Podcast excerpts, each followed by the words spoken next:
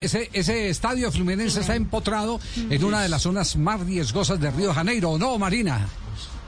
Sí, señor Javi. Mira, uno, uno, uno pasa con el Waze y le dicen, usted ha ingresado a zona de crimen. es más, cambia, cambia el tono de la señora. Es mentira. Claro, el tono, de la señora cambia. A Fabio, a Fabio le dice, usted ha ingresado cerca a Café París. Mire, no, mire, literalmente, literalmente, literalmente, literalmente pasamos por Ciudad de Dios, al lado de la favela Ciudad de Dios, pasamos, nos lo dijo el conductor de, Sí. de Blue Radio, el Gol Caracol aquí, o sea que ya usted sabe más o menos dónde estamos. Bueno, bueno, eh, es uno, una de las favelas más, eh, más eh, peligrosas. ¿Brasil tiene alguna noticia en este momento, Mario, o no? Sí, señor. Mira, Javi, ya hay una noticia confirmada de la formación de la selección de Brasil. Hay novedad en el arco de la selección brasileña.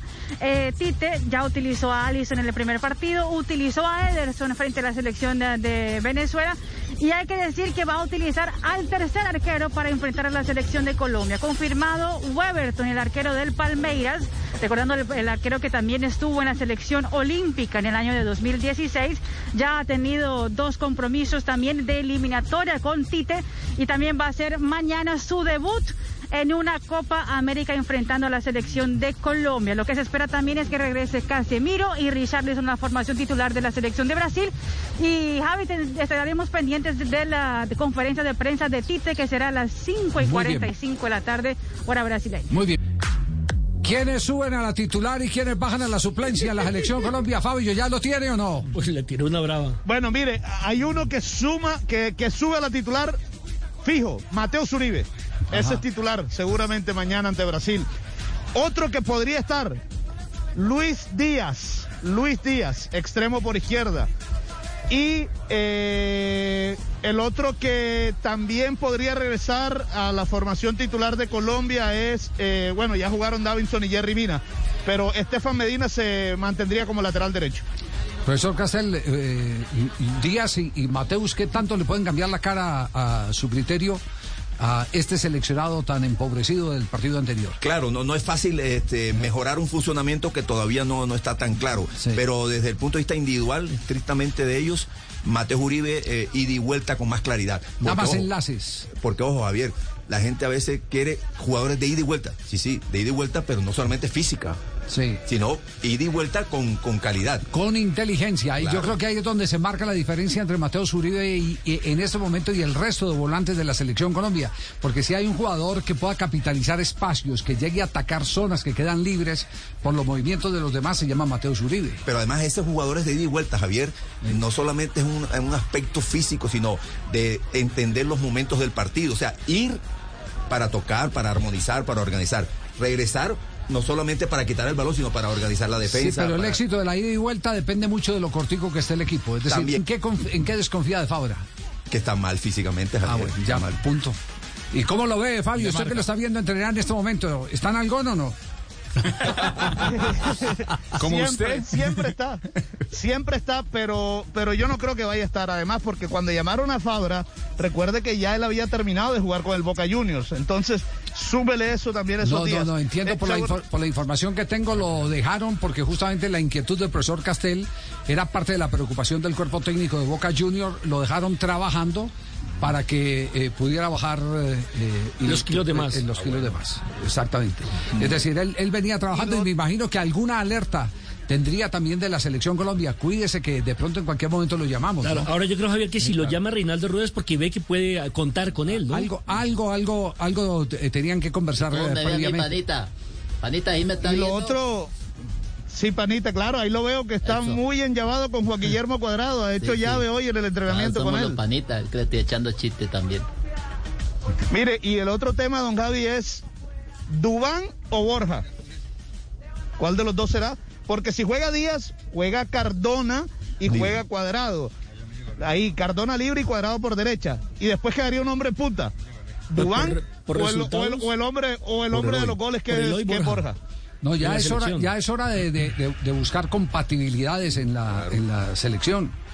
Hay que buscar compatibilidades eh, eh, y, y- y hay que buscar que, que sean fichas complementarias las que vayan al terreno de juego.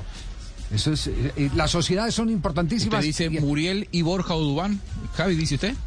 No, no, sabe que es que yo no soy, yo no soy enemigo de, de los eh, de los dos puntas y ayer los dos de punta. No, no, no, y Claro. ayer lo conversamos con el profesor Castel, eso Sí, depende, depende del entorno en el que usted monte esos dos de punta y traíamos el ejemplo de quienes han jugado con dos en punta. Salió campeón del mundo en el Sí. 2006 jugando con Gilardino y Lucatoni en la selección de Italia.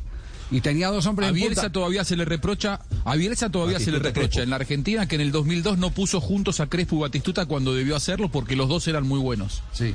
Eh, me- Todavía se le reprocha eso. Me escribe un amigo, me escribe un amigo y me dice, no se olvide que Colombia no tiene zurdos naturales, es cierto. Eh, no hay zurdos naturales del medio campo hacia, arriba.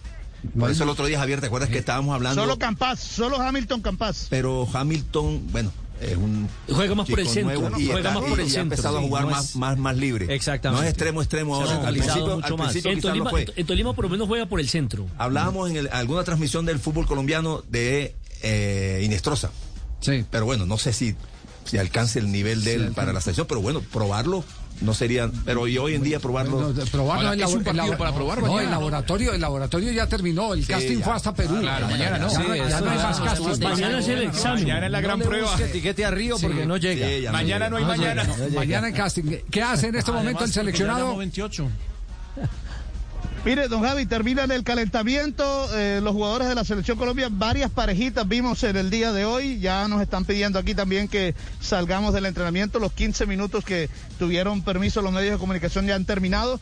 Varias parejitas hoy. Mina Cuadrado, Cardona Barrios, Fabra Morelos, Luis Díaz con Daniel Muñoz, eh, la de Borja con Tecillo.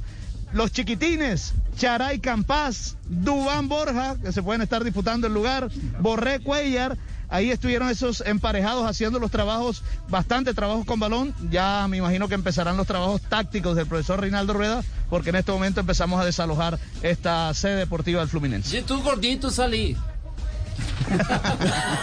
gordito salí de acá. Bueno, ¿qué pasa, Mari? ¿Ya la selección Brasil empezó entrenamiento o no? ¿Qué está ocurriendo? Sí, Javi, mira, la selección de Brasil ya a esta hora hace entrenamiento, pero Javi hay que decir que te está haciendo misterio.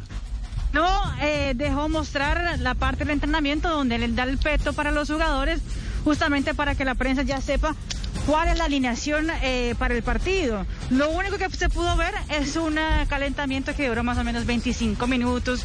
Eh, lo que sí hemos podido averiguar es con los colegas que piensan que va a ser el, el, el equipo de mañana. Mira, Weberton, Sí. Emerson. Primera novedad. Marquinhos, Sí. Emerson, segunda novedad. Tiago Silva, Emerson segundo. Renan Lodi. eh, Emerson, eh, sí. El marcador derecho que va para Barcelona. Sí, pero, jugaba no, pero ese- no, es un dolor de cabeza ese man. Ese va a ser, ese va a ser en- durante los próximos 10 años el mejor lateral derecho del mundo. Ya lo contrató el Barça. Y nos lo pones mañana. Sí. Emerson Royal. Pues, él jugó el suramericano de- Chile. sí. Jugó el suramericano de Chile. Es un, es- tiene talla de defensor central. Exactamente. Una fuerza impresionante. Difícilmente le ganan uno contra uno. Se parece a Maicon. ¿no? Tiene una salida espectacular. Una simpleza para ver el juego eh, desde los movimientos de los demás enorme. Me hubiera gustado que hubieran puesto Danilo. a, a Danilo. A Danilo. Lo que no Pero siga, pero siga. Emerson por ahora. Pero Bueno, siga. Sí. Bueno, Weberton, Emerson, Marquinhos y Thiago Silva, que son los centrales titulares de la selección de Brasil. Y por el otro costado estará el ah, lateral de Atlético de Madrid, Renan Lodi. La mitad de la cancha, Casemiro, Fabiño, Everton Ribeiro, Richarlison, Gabriel Jesús y Neymar Jr. Sería la nómina de Brasil para enfrentar mañana a la selección de Colombia.